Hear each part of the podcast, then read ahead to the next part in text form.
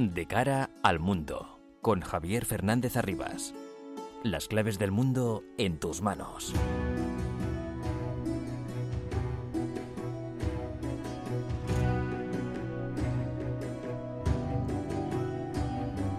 El mundo está muy revuelto y todo lo que pasa nos afecta cada día más. Son las 10 de la noche, comienza De cara al mundo en la sintonía de Onda Madrid para analizar todo lo que ocurre en este bendito planeta llamado Tierra.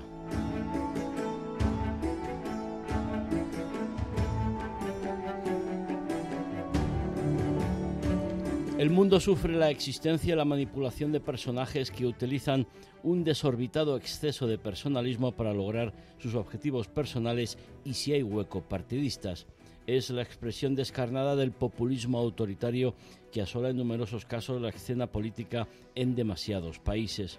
Se trata de utilizar los mecanismos que presta el sistema, democrático o no, para lanzar a la ciudadanía o a la gente los mensajes que necesitan y quieren oír como falsa vía de solución de sus graves problemas.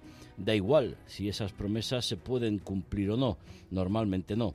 El caso es que una vez alcanzado el poder, neutralizado cualquier tipo de oposición, tanto externa como interna, el líder ejerce con un exceso de personalismo estomagante el poder, con el objetivo de que todos piensen que cualquier logro o progreso positivo en sus condiciones de vida y de trabajo se debe principalmente al todopoderoso, esforzado y supuestamente imprescindible guía de la nación y dentro de poco del universo.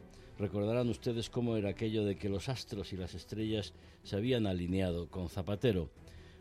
Pero no se trata de una cuestión española, donde Pedro Sánchez, sin serlo todavía porque ahora es Suecia, aprovecha la coyuntura de la próxima presidencia de turno de la Unión Europea para ir a China y hacerse la foto electoral con el líder mundial del momento. Curiosamente, pocos días después van a visitar Pekín el presidente de Francia, Emmanuel Macron, y la presidenta de la Comisión Europea, Ursula von der Leyen. Hace poco más de dos meses que lo hizo el canciller alemán Olaf Scholz. La sospecha estriba en que se trata de un exceso de personalismos o un esfuerzo de cada uno por su cuenta con buena voluntad para lograr que el ahora gran mediador chino Xi Jinping consiga un acuerdo de paz en Ucrania. No hay que pensar mal, todos, eh, por supuesto, van a esgrimir el mismo discurso sobre Ucrania y la invasión rusa como aliados, que son en la OTAN, y con el liderazgo de Estados Unidos, aunque eso sí, Washington mantiene un duro pulso con China por la hegemonía mundial.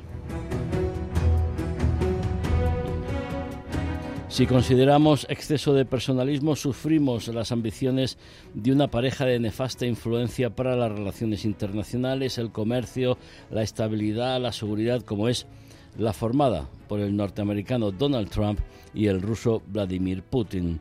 Populismo autoritario de derechas con asalto incluido al Capitolio para defender sus intereses personales y usar la protección política frente a las investigaciones judiciales que por cierto ya le empiezan a llegar en un juzgado de Nueva York, y populismo autoritario leninista con la invasión de Ucrania para recuperar el olvidado orgullo ruso, sostenido casi en, exclusiva por la amenaza nuclear. Sus unidades militares han ofrecido un escaso rendimiento. El gran problema actual es el exceso de personalismo alimentado por apuestas populistas con gran difusión en redes sociales y televisiones. Lo dicho, el expresidente de Estados Unidos, Donald Trump, ha dicho este martes que es víctima de la persecución de un presidente lunático que ha hecho de Estados Unidos una nación fracasada y, ha sostenido que los cargos penales que le han imputado son una interferencia para impedirle llegar a la Casa Blanca otra vez.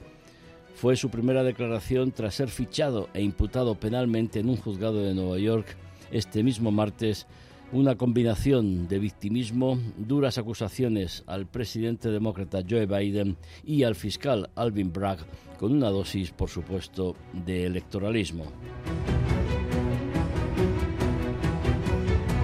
En otro ámbito, el movimiento Saharauis por la Paz ha emitido un comunicado oficial en el que advierte de que el, el, Frente Polisario podría desatar una ola de represión en el campamento de Dakhla, al lado de Tinduf. Todo ello después de la denuncia por parte de la organización de ataques contra familiares de su primer secretario, Hash Hamed Berikala, en ese mismo campamento. El primer secretario ha denunciado nuevamente la agresión sufrida la pasada semana por sus allegados a manos de grupos armados del Frente Polisario en el campamento de refugiados saharauis de Dagla, a 160 kilómetros al este de la localidad argelina de Tinduf. En varias cartas dirigidas a miembros del Parlamento Europeo y al Servicio Exterior de la Unión Europea, así como a diversos partidos políticos españoles y organizaciones internacionales, Hamed Berikala ha vuelto a condenar los actos de hostilidad hacia sus familiares en la región de Tinduf y el clima de intimidación que reina en el campamento de Dagla, escenario de unos disturbios causados por el uso excesivo de la fuerza contra sus familiares el pasado jueves y en los que resultó herida su sobrina Hasina Salem Hamed y su tío Bub Habub.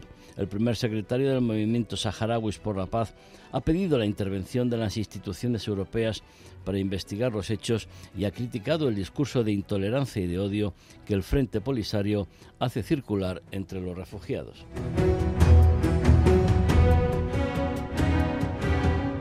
Esta noche nos ocuparemos también de la invasión rusa de Ucrania. Rusia ha advertido que el ingreso de Finlandia como miembro de pleno derecho de la OTAN no fortalecerá la seguridad del bloque aliado, al tiempo que ha asegurado que se equivocan profundamente los que piensan que Moscú no reaccionará a dicha adhesión. Sobre el terreno, el barro dificulta mucho la movilidad mientras los rusos incrementan cada día más sus bombardeos en Bakhmut y alrededores con bombas de racimo.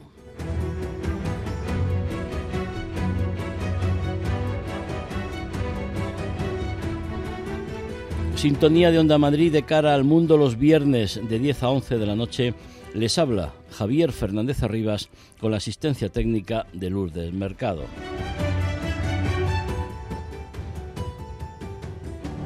Los asuntos más relevantes de estos últimos días los resumimos en titulares con María Cerdán.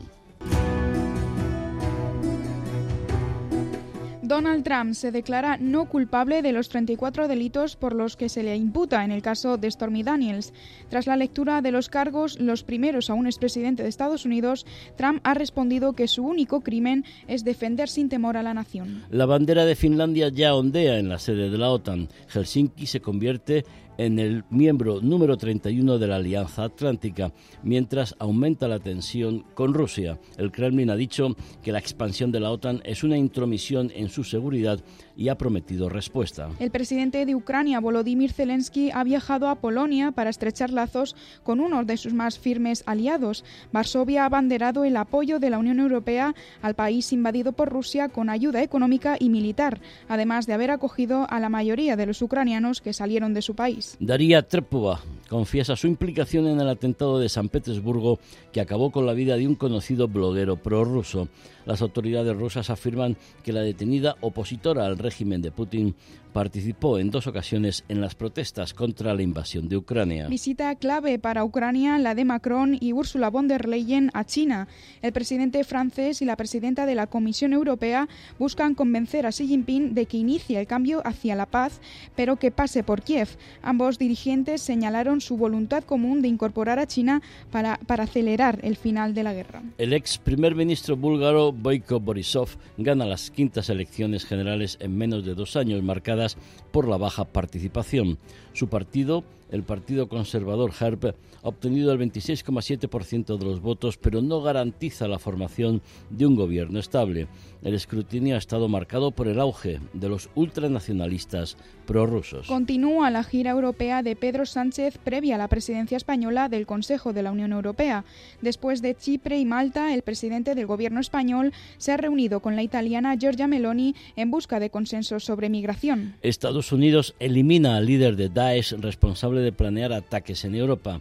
Según el Comando Central estadounidense, esta muerte interrumpirá la capacidad de la organización para planear ataques externos. En Afganistán, los talibanes vetan el trabajo de todas las mujeres afganas empleadas por la ONU. La organización, para la que trabajan unas 400 mujeres locales, ha calificado la decisión de inaceptable e inconcebible. En Irán, al menos 20 estudiantes han sido hospitalizadas en un nuevo envenenamiento. Se trata del segundo caso en un centro educativo femenino desde que se reinició el curso escolar. Nuevo bombardeo en Gaza de las fuerzas israelíes en respuesta al lanzamiento de cohetes tras el asalto a la mezquita de Al-Aqsa. Israel afirma haber alcanzado una instalación de producción y almacenamiento de armas de Hamas. Las claves del mundo en tus manos. Onda Madrid.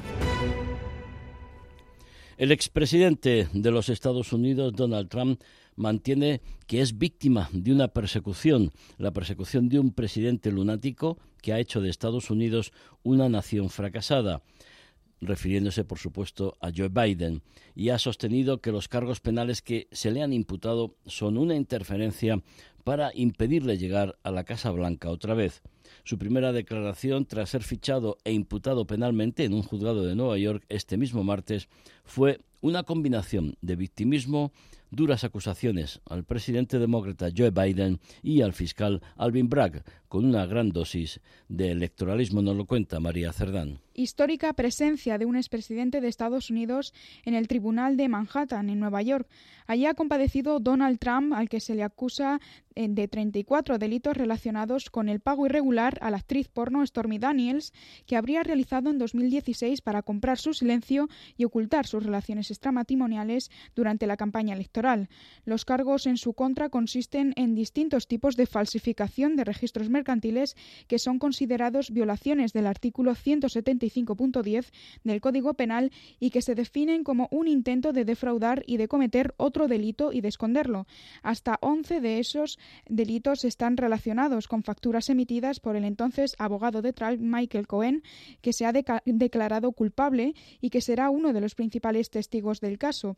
Según los primeros análisis de algunos medios, las violaciones de este artículo podrían costarle a Trump varios años de cárcel, aunque por el momento el fiscal Alvin Bragg ha aclarado que los cargos se basan en tres pagos distintos e irregulares.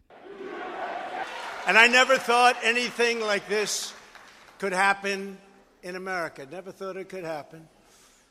The only crime that I have committed is to fearlessly defend our nation from those who seek to destroy it.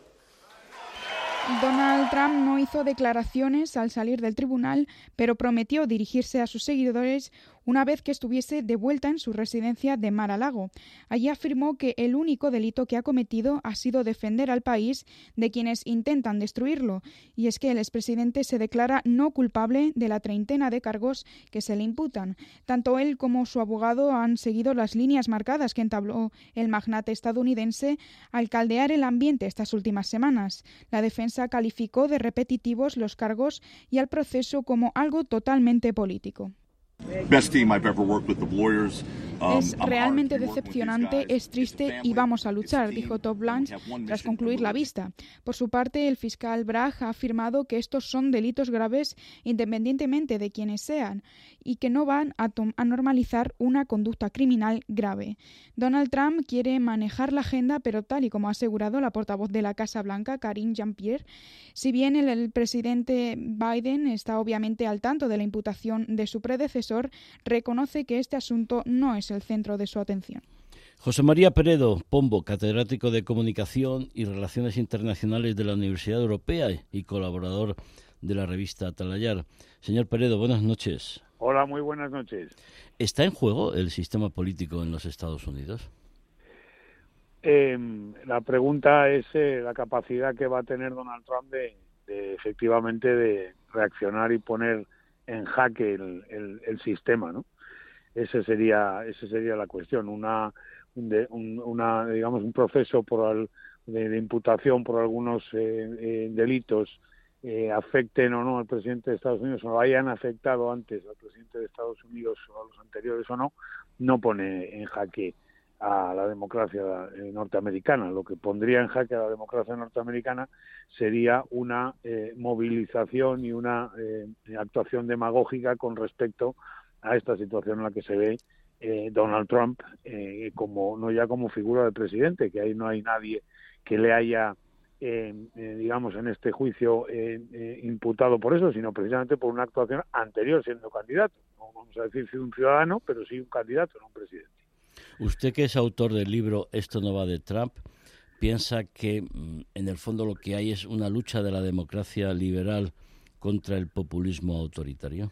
Pues eh, yo diría que sí. Eh, efectivamente, hay una cuestión ahí que es que Donald Trump ha representado eh, pues una, una vía tercera, una tercera opción casi dentro del sistema bipartidista norteamericano, una vía que se ha identificado con eso que hemos denominado populismo, en este caso eh, de carácter pues más nacionalista, más ultraconservador, pero en cualquier caso con los mismos eh, mensajes, el propio mensaje hoy de respuesta que acabamos de oír, pues pues pues yo creo que es significativo de ese populismo, ¿no? que está resulta que que está siendo imputado por un delito y dice que el único delito que ha cometido ha sido defender la nación de quienes pretenden eh, deshacerla, que es un mensaje clarísimamente populista que utiliza también el primer recurso que tiene eh, en, esta, en este proceso. ¿no? Desde luego, el sistema eh, democrático en Estados Unidos, eso que se llama el establishment, no es que funcione como una especie de mano invisible que está por encima de todo, no. Sencillamente es el respeto a las leyes, ese, ese es un sistema enormemente respetuoso con las leyes eh, y con y con las eh, quienes las eh, defienden quienes las desarrollan en este caso pues un fiscal o quien quien fuere y esa es la cuestión fundamental. La, cuestión no es que haya una una eh, cómo se dice no una maniobra no del conjunto del establishment en contra de Donald Trump. La cuestión es que el sistema judicial ha detectado algunos delitos que son imputables y eso es lo que ha actuado y sobre todo porque hay una impresión desde hace ya tiempo que Donald Trump eh, utiliza su posición política para protegerse de la justicia, no ya solo por los cargos que más novedosos que conocemos, por ejemplo, el tema de haberse llevado informes confidenciales a su casa, o, o, el asalto al Capitolio, etcétera, sino también por la gestión de sus empresas y sus declaraciones fiscales porque además este este caso es eh, eh, uno de los que tiene abiertos efectivamente y vamos a ver dónde deriva. Entonces hay un cierto temor en no sé si temor preocupación por el hecho de que esto pudiera ser utilizado pues por por ese oportunismo en el cual vive Donald Trump desde luego en su faceta eh, política permanentemente que pudiera ser utilizado no para retomar pues el protagonismo de los medios de comunicación el victimismo y demás pero yo diría que eso es una preocupación que, que, que, no debe de ser lo prioritario en este momento, porque este es uno de los casos que pueden afectarle a, al expresidente de Estados Unidos. ¿no? Lo que sí también es significativo es que se haya producido una presidencia que haya sido capaz de generar estas situaciones eh, de incertidumbre, vamos a decir, eh, de respeto a la legalidad o de incertidumbre en cuanto al futuro de esa acción como presidente, al juicio de sanción como presidente. Ni el propio presidente Nixon, que es un poco como, como esa, me permito decir con todo respeto, el cubo de basura donde le han echado durante décadas eh, la política norteamericana todas sus miserias, fue, llegó a ser eh, procesado finalmente. O sea que yo creo que en ese sentido sí es eh, significativo desde el punto de vista histórico. Ahora bien, insisto, no es por su acción presidencial, sino por su acción en este caso como candidato. Y es un pésimo ejemplo a nivel internacional, sobre todo en un momento en el que Estados Unidos está mm, bueno, en plena pugna con China por la hegemonía internacional y también contra Rusia por la invasión de Ucrania. Claro que sí, debilita eh, siempre todos estos procesos internos de las democracias, debilitan los regímenes que no tienen estos procesos o que estos procesos no son tan visibles, porque la, las acciones naturalmente se producen y las corrupciones que pueda haber en esos sistemas se producen como en cualquier otro, pero eh, pues eh, las acciones digamos políticas y, judiciales pues no no están sujetas en primer lugar a esta transparencia y en segundo lugar pues a esta capacidad de, de, impacto social y, y, político. Efectivamente, Estados Unidos está en este momento en una en una posición estratégica muy definida y, muy correctamente definida desde el punto de vista de intentar ser una posición bipartidista y por consiguiente yo también diría que el Partido Republicano en su conjunto es hoy el, la pieza clave para que esa estabilidad eh, se, se, mantenga. Es decir, no se trata de que Donald Trump se convierta ahora en, la, en la víctima de, o en el o en ese cubo de basura nuevo de la, de, la democracia de Estados Unidos, pero sí se trata de que eh, haya otras opciones, evidentemente, que no identifiquen republicanismo y trumpismo. Veremos a ver qué da de sí esta situación extraña y, y, tóxica desde nuestro punto de vista. Tóxica. José María Peredo Pombo, catedrático de Comunicación y Relaciones Internacionales de la Universidad Europea, colaborador de la revista Atalayar. Muchísimas gracias, una noche más. Muchísimas gracias y buenas noches a todos. Buenas noches. De cara al mundo. Onda Madrid. Domingo 16 de abril vuelve la carrera Madrid en marcha contra el cáncer en Paseo de la Castellana. Celebramos 10 años corriendo, ilusionando y emocionando, con un objetivo, movilizarnos todos contra el cáncer. Anímate y participa con toda tu familia y amigos y tiñamos de verde las calles de Madrid. Apúntate ya en madridenmarchacontralcáncer.org. Vuelve Film Symphony Orchestra con Krypton. No te pierdas el espectáculo inspirado en las mejores bandas sonoras de los héroes y superhéroes del cine. Superman, Spider-Man, Conan, Iron Man, Capitán América, El Último Moicano, Braveheart y muchas más. 28 de abril, Auditorio Nacional. Ya a la venta en filmsymphony.es. ¿Quieres conocer las historias más terroríficas de Madrid? OVNIS, lugares encantados. Las historias más extrañas de la villa y corte. Las madrugadas de sábado a domingo a la una tenemos una cita en Madrid Misterioso. Con Álvaro Martín. Onda Madrid. De cara al mundo. Con Javier Fernández Arribas. El primer secretario del movimiento saharauis por la paz, Has Hamed Berikala, ha denunciado la nueva agresión sufrida la pasada semana por sus allegados a manos de grupos armados del Frente Polisario en el campamento de refugiados saharauis de Dakhla, a 160 kilómetros al este de la localidad argelina de Tindouf en varias cartas dirigidas a miembros del Parlamento Europeo y al Servicio Exterior de la Unión Europea, así como a diversos partidos políticos españoles y organizaciones internacionales, el señor Bericala ha vuelto a condenar los actos de hostilidad hacia sus familiares en la región de Tinduf y el clima de intimidación que reina en el campamento de Dakhla, escenario de los disturbios causados posteriormente por el uso excesivo de la fuerza contra sus familiares el pasado jueves, en los que resultó herida su sobrina Hasina Salem Ahmed y su tío Bub Habub. El primer secretario del Movimiento Saharauis por la Paz ha pedido la intervención de las instituciones europeas para investigar los hechos y ha criticado el discurso de intolerancia y de odio que el Frente Polisario hace circular entre los refugiados. Has Hamed Berikala, primer secretario del Movimiento Saharauis por la Paz, buenas noches. Buenas noches.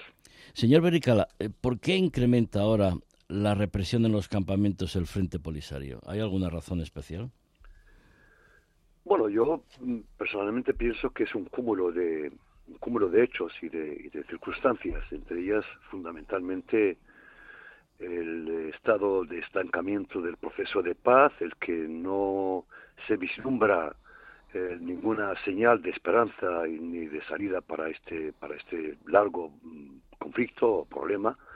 Y eh, creo que el elemento fundamental es el fracaso del último congreso del Polisario que eh, significó pues una fractura tremenda entre la organización política que está liderando este proceso desde hace 50 años y el hecho de que no se haya podido producir ninguna renovación, el hecho de que se haya reafirmado en sus puestos de mando a la vieja guardia, la vieja guardia eh, formada en la época de la Guerra Fría, con esa mentalidad totalmente ya eh, superada por, por, por, los tiempos y por eh, en fin, por el desarrollo normal de, de, las sociedades, pues bueno, sigue manejando las cosas eh, pues desde un limbo en el que hacen y deshacen, eh, usan el, la fuerza brutal para eh, afrontar cualquier circunstancia adversa, especialmente a las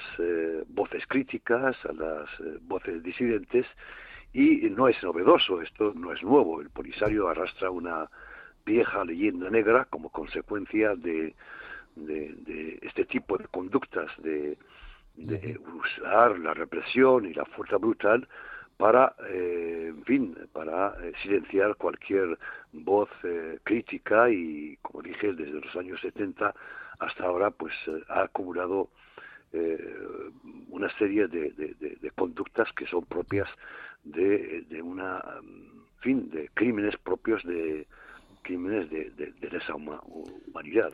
además, hace, hace pocas semanas el propio Frente Polisario reconocía esa, esa utilización de, excesiva de, la fuerza, pero ¿teme usted por la integridad de su familia?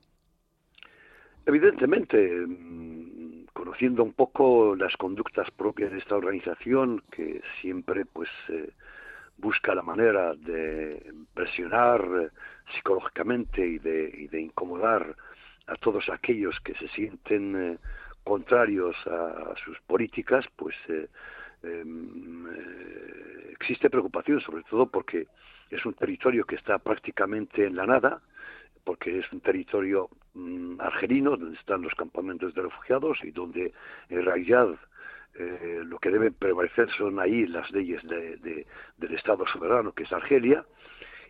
También eh, hay un vacío respecto a la protección que deben ejercer los organismos internacionales en la medida en que son campamentos de refugiados. Pero bueno, también es un espacio en el que el Polisario ha ejercido siempre su autoridad a su modo y evidentemente pues esto está generando cada vez mayor descontento, mayor indignación y en estos momentos pues reina una eh, preocupante tensión que eh, incluso hemos advertido que podría culminar en una nueva ola de represión y eh, sigue esta preocupación latente en la medida en que quizás la ha retrasado porque en estos días de festivos y, eh, de Semana Santa, pues sabemos que circulan muchos extranjeros que han venido para visitar las familias y quizás esperan que se despeje un poco el, el panorama y que no haya muchos observadores para eh, entrar en una fase de, de, de, represión que implicaría pues la detención de supuestos autores de los últimos actos que ellos se llaman vandálicos que surgieron después de los disturbios generados por esta intervención del pasado jueves en el campamento de Dajla y el que, pues bueno, entre otros, pues mi familia ha sido afectada, pero también eh, otras personas. Esta acción del, del Polisario puede ser una acción preventiva al informe y las propuestas que puede hacer el enviado especial de la ONU para el Sáhara, Estefan de Mistura? Bueno, el ¿Qué, esperan, ¿Qué esperan ustedes de este nuevo informe del, del enviado especial? Bueno, eh, el Polisario está manejando una situación muy delicada eh, después de, de, la última decisión respecto a la, a la, a la violación del alto el fuego y el no respeto al alto el fuego y la guerra que ha eh, iniciado estando Naciones Unidas en el territorio desde el 2020 y que está dando resultados muy muy pobres, casi prácticamente eh, sin ninguna sin ninguna capacidad de influir en el curso de los acontecimientos. Esto, pues, eh, evidentemente, está generando también entre los eh, civiles saharauis y entre los refugiados, pues, un estado de descontento a medida, en la medida en que los resultados sobre el terreno son catastróficos. los drones marroquíes han hecho han causado muchas víctimas entre entre entre entre entre los saharauis eh, no solamente los civiles que eh, siguen merodeando por ese territorio sino sobre todo también los militares. Y esto pues está generando una, un, estado de insatisfacción que a mi modo de ver el Polisario y su dirección actual no ha sabido manejar y se cree que el próximo informe no significará ninguna novedad en la medida en que el Polisario se empeña en mantener esta línea de conducta mm, y creemos que esto pues es un elemento adicional que genera eh, esta preocupación. Nosotros no pensamos que el próximo informe vaya a suponer eh, el comienzo de un nuevo ciclo. Creemos que el estancamiento estará a la orden del día y esto evidentemente pues eh, es una razón también para eh, aumentar el, estado de el estado de, de, angustia entre la población saharaui, el estado de, incertidumbre y, creemos que es una consecuencia del cúmulo de estas de estas sensaciones y de estos hechos. Estancamiento también quizá provocado por la invasión rusa de, de Ucrania, la intervención rusa en el en el Sahel también se habla, eh, hay datos, informes de que Irán ha proporcionado drones al Frente Polisario. O sea, se agrava la situación en el Sáhara. por un lado, evidentemente, el estallido del conflicto de Ucrania ha hecho, mm, ha dejado al margen muchos otros problemas que estaban un poco ocupando la atención del Consejo de Seguridad de Naciones Unidas. Eh, razón por la cual, pues desde hace prácticamente un año, el problema del Sahara Occidental ha vuelto a ser incluso eh, un problema de muy baja eh, intensidad, de muy baja, es decir, un, conflicto olvidado y esto, pues, evidentemente es un elemento de preocupación. Ahora, sí que es preocupante que como consecuencia de este nuevo orden que está por definirse como consecuencia de la guerra de Ucrania, nos preocupa que otra vez el problema del Sahara Occidental vuelva a sufrir de la de la de la división en el mundo entre dos entre dos eh, entre dos eh, dos, dos campos eh, bloques, distintos desde el punto de vista ideológico.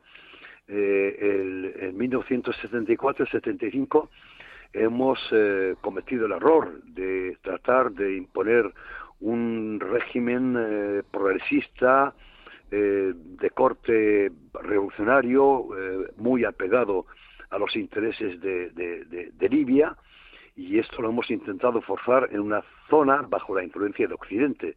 Eh, sería una sería el, el, colmo de la maldición que en el 2023 volvamos a seguir siendo pues conejillos de indias en esta en esta confrontación entre distintos campos ideológicos y evidentemente esta preocupación es lo que ha hecho que el movimiento saharaui llame a una solución rápida, que busque que se busque una solución dialogada con el reino de Marruecos para evitar que los saharauis otra vez vuelvan a sufrir eh, de las consecuencias de un mal manejo de la política respecto a la confrontación de las de los de los eh, en fin la confrontación ideológica que pueda reinar en algún momento. Sí, porque eh, la propuesta marroquí de una amplia autonomía que bueno cada día recibe adhesiones por parte de países europeos, eh, además de lo de los Estados Unidos, Emiratos, etcétera.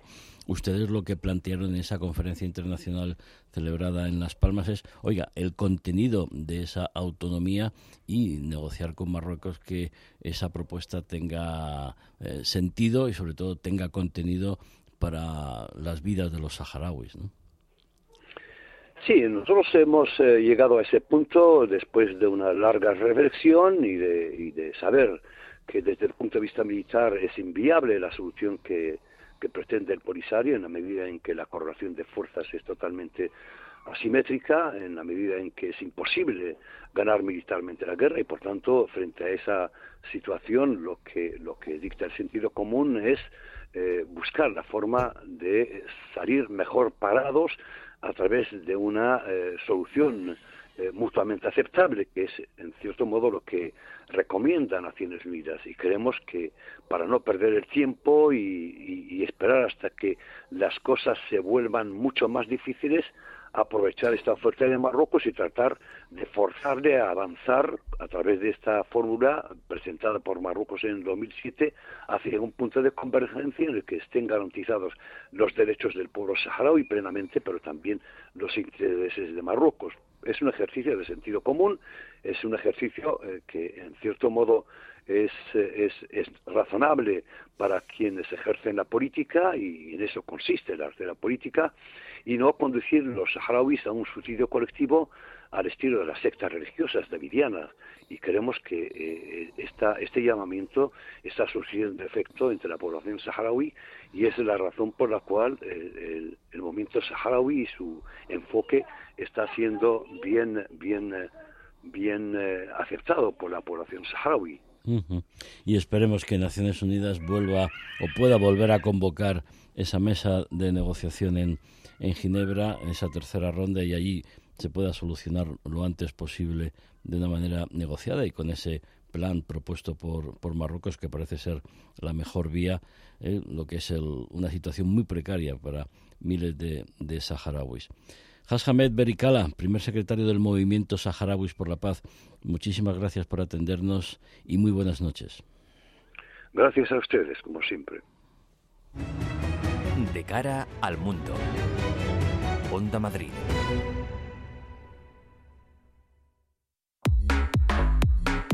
Ahora es más fácil escuchar, es más fácil escuchar, Descarga en tu móvil la aplicación Radio Player y elige Onda Madrid como tu emisora favorita. Desde cualquier lugar y con el mejor sonido. Únete a Radio Player. La aplicación es gratuita y solo tienes que descargarla en tu móvil. Escucha Onda Madrid de otra manera, de otra manera. Hazlo a través de Radio Player.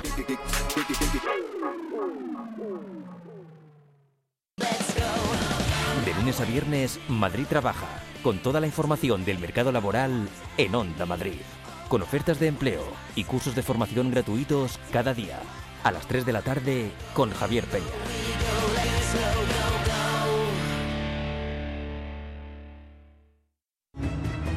De cara al mundo. Con Javier Fernández Arribas. Rusia ha advertido que el ingreso de Finlandia como miembro de pleno derecho de la OTAN no fortalecerá la seguridad del bloque aliado, al tiempo que ha asegurado que se equivocan profundamente los que piensan que Moscú no va a reaccionar a dicha adhesión. Sobre el terreno, el barro dificulta mucho la movilidad mientras los rusos incrementan cada día sus bombardeos en Bakhmut y los alrededores con bombas de racimo. Lucas Martín, experto analista internacional, autor del libro Terror Global y autor del libro Visión Global. Insistimos en recomendárselo y pueden ustedes adquirirlos a través de Amazon, colaborador de la revista Talayar. Lucas Martín, buenas noches. Buenas noches, Javier. Esta vez desde Málaga. Desde Málaga. Eh, eres un afortunado. que envidia. Totalmente, totalmente. Lucas, ¿qué, ¿qué, significa el ingreso de, de Finlandia en la OTAN? Bueno, para empezar significa como países que hasta hace poco no se planteaban siquiera la pertenencia a la alianza, debido a, la amenaza rusa, pues han decidido dar ese paso, o sea, solicitar su ingreso, porque perciben a Rusia como una amenaza real. Y aparte significa además que uno de los objetivos que se planteó Rusia con esta guerra, con esta invasión, mejor dicho, que era alejar las fronteras de la OTAN, pues han conseguido ampliar esa frontera con la OTAN en 1.300 kilómetros. ¿Qué reacción piensas que puede tener Moscú? ¿Qué puede hacer? Yo creo que más allá de, declaraciones, de estas amenazas que estamos escuchando, eh, y probablemente quizás de desplegar algún tipo de fuerzas cerca de la frontera con Finlandia, no va a ir más allá. Es decir, no, no va a llevar a cabo ninguna acción eh, proactiva porque no puede hacerlo. O sea, no, está respaldado por ningún tipo de, motivo. Por lo tanto, creo que se va a limitar a amenazas y como mucho a desplazar a un tipo de unidades o fuerzas a la frontera en tono amenazante, poco más. El otro país escandinavo que es candidato, Suecia, tiene por ahora el veto de Turquía porque los eh, militantes del PKK que están en, en Suecia y además yo creo que el presidente Erdogan ha bueno ha planteado este este tema como un tema de política interna de cara a las elecciones en mayo, ¿no? Efectivamente, ha dado la clave, Javier.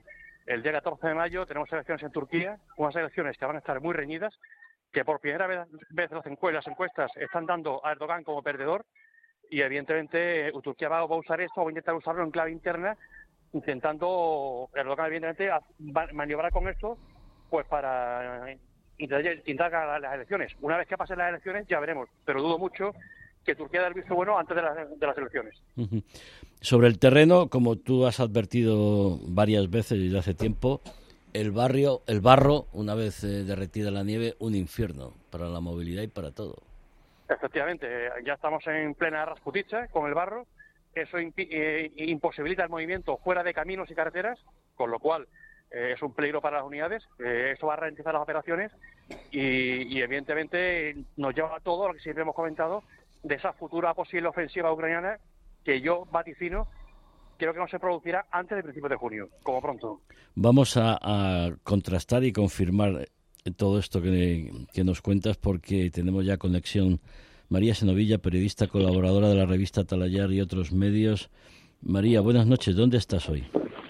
Muy buenas noches, Javier. Pues mira, me encuentro ahora mismo en la estación de tren de Kramatorsk, donde mañana se va a cumplir un año de ese terrible ataque ruso que tuvo lugar eh, pues tal que un 8 de febrero de 2022, cuando lanzaron dos misiles eh, contra una estación llena de civiles, de mujeres, de niños que estaban evacuando al principio de la guerra, asesinando a 59 personas e hiriendo a más de 100. Y mañana justamente pues se cumple un año pues de, de esa masacre.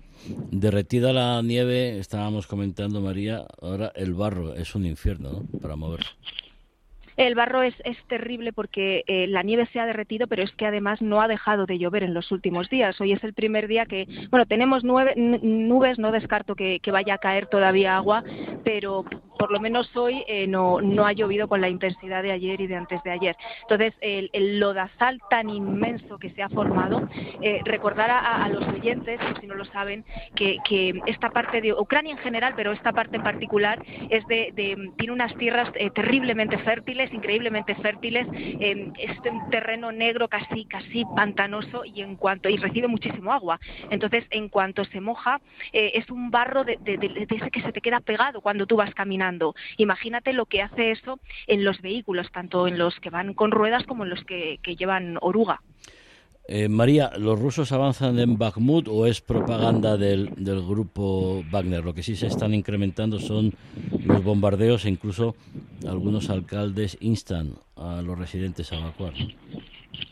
Pues los rusos parece que avanzan. El lunes em, el comandante de Wagner eh, colgó un vídeo en sus redes sociales en el que se veía a sus hombres izando la bandera rusa en el ayuntamiento de Bakhmut. El ayuntamiento de Bakhmut está más allá del río que atraviesa esa ciudad, con lo cual ya habrían logrado sortear eh, esa barrera natural y habrían entrado aún más eh, en, en, el centro de Bakhmut hasta, te diría, que controlar entre el 80 y el 85% de la ciudad, quedando los ucranianos pues resistiendo en ese otro 15% de la urbe. Aunque tomaran eh, Bakhmut entera en los próximos días, también hay que decir que durante los últimos meses la estrategia que ha tenido Ucrania en este frente de combate es la de generar defensa en capas y la de eh, cavar, hacer eh, kilómetros y kilómetros de nuevas trincheras más allá de la ciudad de Bakhmut. Entonces, aunque, aunque se completase eh, la toma simbólica de esa ciudad de Bakhmut, el avance ruso no sería tan rápido porque se encontrarían con numerosas posiciones defensivas ucranianas que se han ido preparando durante los últimos meses. Aún así, como bien dices, pues en las ciudades de la retaguardia eh, hay alcaldes que ya están instando a su, a su población a que evacúe. Es el caso de, de Konstantinivka, por ejemplo. Entrevistaba hace unos días a su alcalde con motivo de otro terrible ataque que tuvo lugar allí a principios de esta semana. Lanzaron bombas de racimo contra un barrio residencial, contra un edificio de viviendas, mataron a seis personas, hirieron a más de una docena y bueno, ya las evacuaciones se venían llevando a cabo desde meses atrás, pero a raíz de este último ataque, ya van varios seguidos, lo hemos venido contando también eh, en este programa, pues el alcalde ha instado a, los, eh, a los civiles, especialmente a los que tienen niños, a que se vayan a ciudades eh, más seguras. Han, ha hecho un plan de evacuación, todos los días salen autobuses de ahí y ese mismo esquema se está repitiendo en otras ciudades del norte de Donetsk, en otras ciudades de esa retaguardia debajo. María Senovilla, desde Kramatorsk, escuchamos el aire que hace en estos momentos allí en esa estación de tren de esa localidad ucraniana. Muchísimas gracias una noche más, cuídate, muy buenas noches. Buenas noches, Javier, un abrazo. Pedro González, periodista fundador de Euronews y el canal 24 Horas. Buenas noches. Buenas noches, Javier. Bueno, eh, impresiona escuchar el aire y impresiona estar en una estación de tren como la de Kramatorsk, donde hace un año, bueno, pues cayeron unos misiles que asesinaron a muchos a muchos civiles. Pero bueno, ahora antes de, seguir con el tema de, Ucrania, lo primero que, quiero plantearte es mm, el espectáculo del señor Trump nos intoxica tanto como yo me temo, intoxica tanto lo que es el sistema o el sistema, las democracias eh, liberales, el, Estado de Derecho, las leyes están intentando poner coto a, los populismos autoritarios. Pueden ser de derechas como el del señor Trump o pueden ser de, supuestamente de izquierda como el señor eh, Vladimir Putin. Pues yo creo que es una muy interesante reflexión y a mí me parece que habría que abordarla desde luego que nos puede intoxicar de muchas maneras y esto es porque hemos admitido, en líneas generales, toda la sociedad, el que eh, los, los tics populistas entren justamente en las salas de juicio. Y bueno, no, no solamente se me estaba, estaba pensando en lo que está ocurriendo con Donald Trump y, la, en la corte de Manhattan, sino que también, pues eh, no hace mucho, hemos visto como tras un, un proceso deliberativo muy estudiado y muy amplio. Es decir, la, actual vicepresidenta argentina fue condenada y bueno, convirtió ese, esa condena pues en una especie de victimismo el, al cual acudieron entre otros varios políticos españoles justamente para jalearla como si fuera una heroína. O sea, a mí esto me parece que es una intoxicación brutal de lo que es el sentido de la democracia y evidentemente muy peligroso, porque evidentemente hasta, bueno, pues prácticamente hace muy poco tiempo las reglas estaban claras. Es decir, y esa famosa y esa famosa divisa de que nadie está por encima de la ley, pues cuando se aplicaba a gente muy poderosa, como es en este caso, pues oye, habían delinquido y bueno, eran condenados y como primera medida se iban de su cargo y luego después se iban a la cárcel o a donde fuera. Aquí estamos viendo ya mm, demasiado, con demasiada frecuencia, no solamente esa resistencia a no marcharse de los cargos, sino incluso a convertir una condena por, por, por hechos delictivos absolutamente deleznables en una victoria que además eh, les impiden les impiden vamos o, o, o, se resisten a marcharse de su de su cargo. O, incluso suben en las encuestas electorales. Bueno el caso el caso de Trump es, es absolutamente paradigmático. Es decir es pero es justamente de como apuntabas cómo la, eh, nos estamos intoxicando y, y, esto, pues aunque tendría que ser un baldón en la biografía de cualquier político, se puede estar convirtiendo desgraciadamente en un timbre de gloria y es absolutamente increíble. Claudia Luna Palencia, periodista, escritora mexicana, vosotros allí en México con el actual presidente también sabéis lo que es el populismo. Claudia, buenas noches. Hombre, querido Javier, buenas noches, querido equipo a todos. Claro que sí. Y bueno, lo que vemos es que la salud de la democracia, no solo en los grandes países desarrollados, más industrializados, sino en muchos otros países que intentan fortificar este germen de la democracia, pues viene haciendo aguas eh, pues desde hace varios años, ¿no? Y que se empieza a cuestionar qué es lo que está pasando. No, hay muchos estudios al respecto de organismos internacionales, de think tanks, ¿no? Que vienen advirtiendo y alertando de cómo la salud de la democracia a nivel mundial pues viene menguando y vienen, bueno, pues señalando, ¿no? Diversas aristas, no solamente es la irrupción de estos eh, grupos no con ideas eh, eh, eh ultrarradicales, sino es como se ha contaminado e infectado a la sociedad, polarizándola con un discurso eh, del odio, buscando una confrontación entre, entre géneros incluso, ¿no? Entre iguales y demás, para tratar de romper precisamente consensos y abrir esas grietas que permiten pues permear ideas no que han estado bueno pues ahí detenidas en el cajón muchas ideas eh, autoritarias retrógadas eh, anarquistas y que vienen precisamente e intentan romper eh, pues este este molde de la democracia. Muchas ideas inclusive venidas desde fuera no que llegan desde fuera o financiadas desde fuera no no son pocos los grupos eh, los think tanks que advierten, por ejemplo, de financiamientos desde Rusia, desde Irán, desde otros países para tratar precisamente de, de, darle ¿no? ese, ese dinero a estos eh, laboratorios de semillas para tratar, en efecto, pues de romper el molde eh, democrático de no solo de Estados Unidos, de Francia. Ahora mismo eh, lo que sucede en Francia, si lo extrapoláramos, si lo pasáramos a México o lo pasáramos a Bolivia, Honduras, hablaríamos de completos estados fallidos. Por supuesto,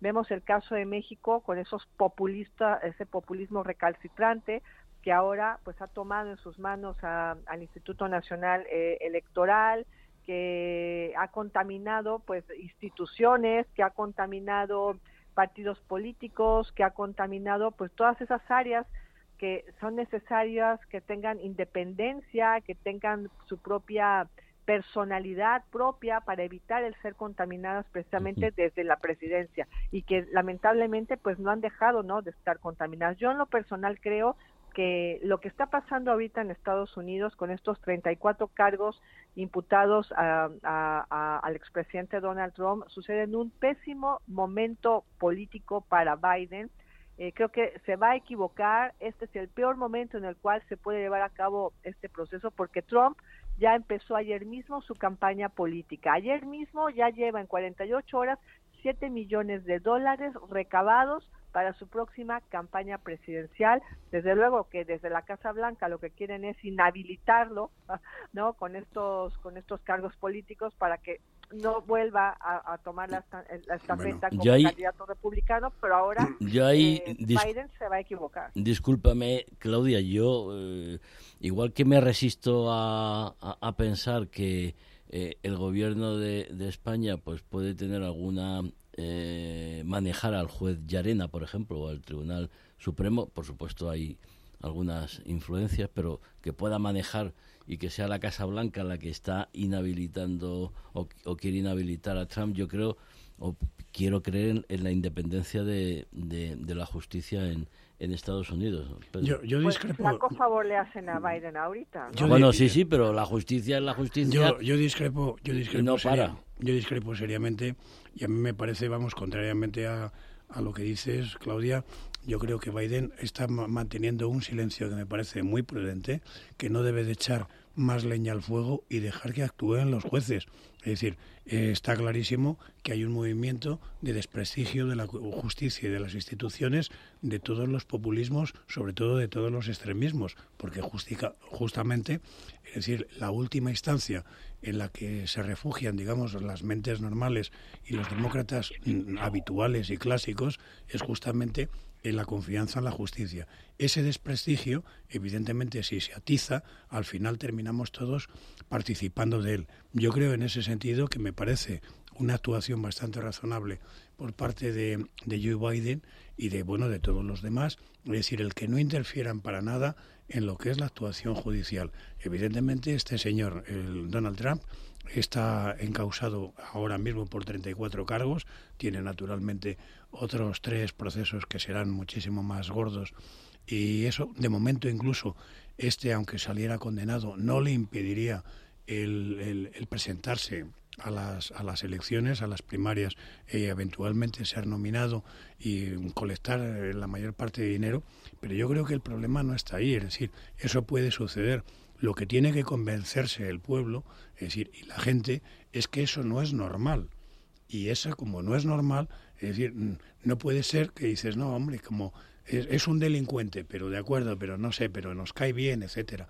Es que ese tipo de actuación no puede continuar, pero ni en Estados Unidos ni en cualquier democracia que se precie. Y a mí me da la impresión de que urge naturalmente por parte de los políticos para empezar, que naturalmente son los principales culpables, pero de toda la sociedad civil una especie de reencauzamiento de, hacia, hacia, lo que es, hacia lo que es bueno y lo que es malo.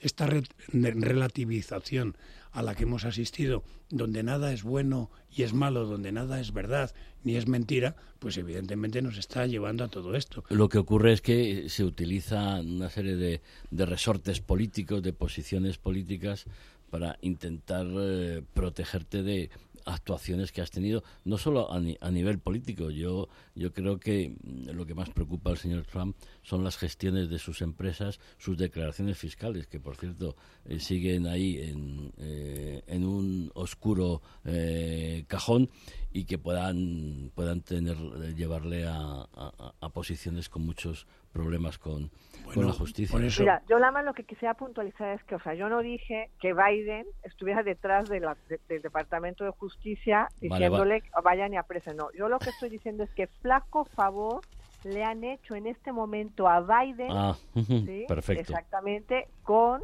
Pero la, eh, justicia no. Con el proceso no tiene.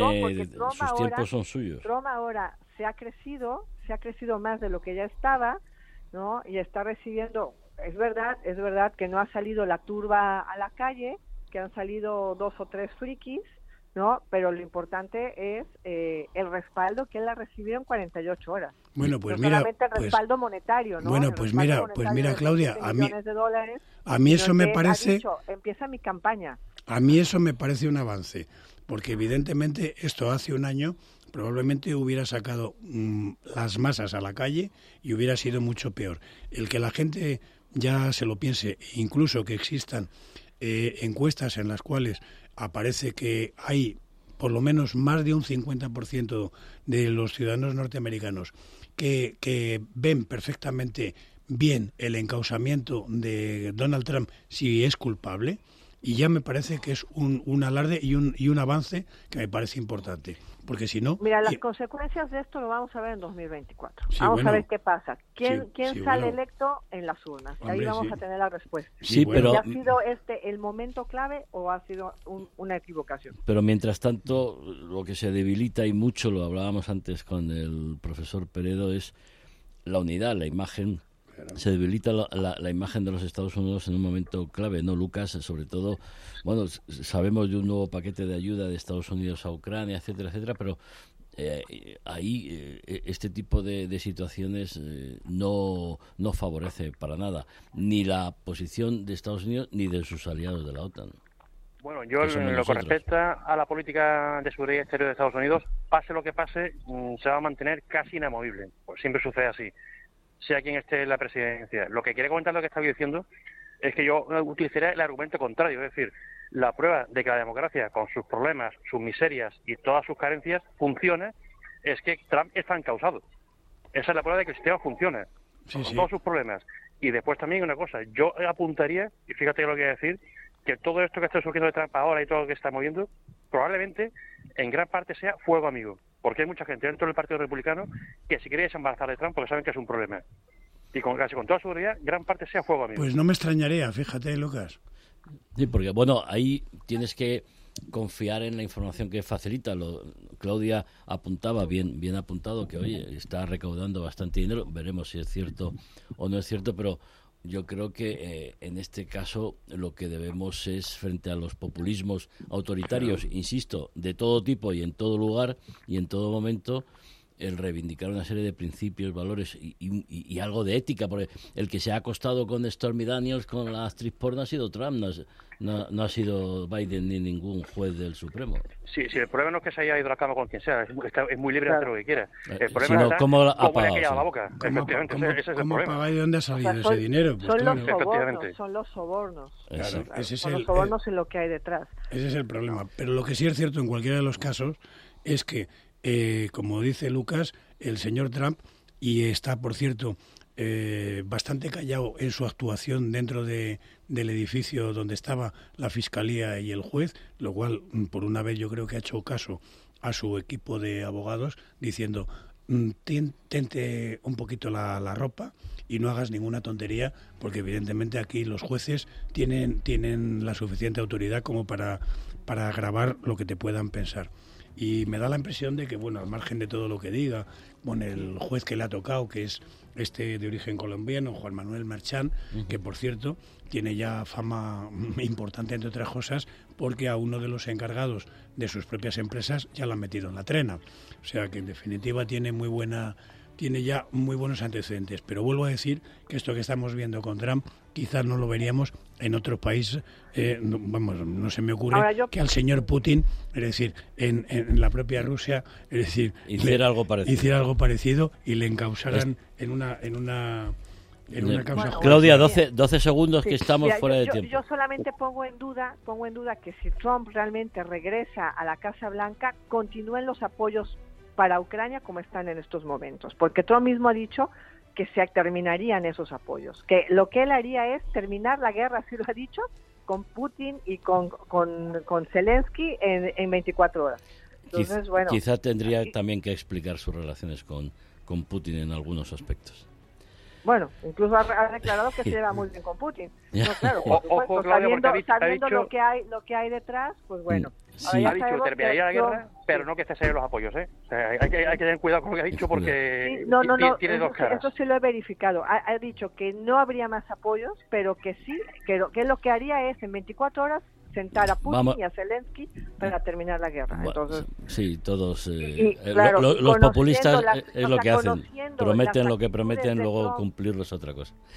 disculpadme, pero que no hay tiempo, nos hemos pasado. Claudia, Lucas, Pedro, muchísimas gracias en este Viernes Santo. Muy buenas noches. Bueno, que terminéis la Semana Santa bien. Fuerte abrazo. Fuerte abrazo. Gracias. A punto de dar las 11 de la noche de este Viernes Santo, 7 de abril, hasta aquí de cara al mundo en Onda Madrid ponemos las claves del mundo en sus manos. Feliz fin de semana les habló Javier Fernández Arribas.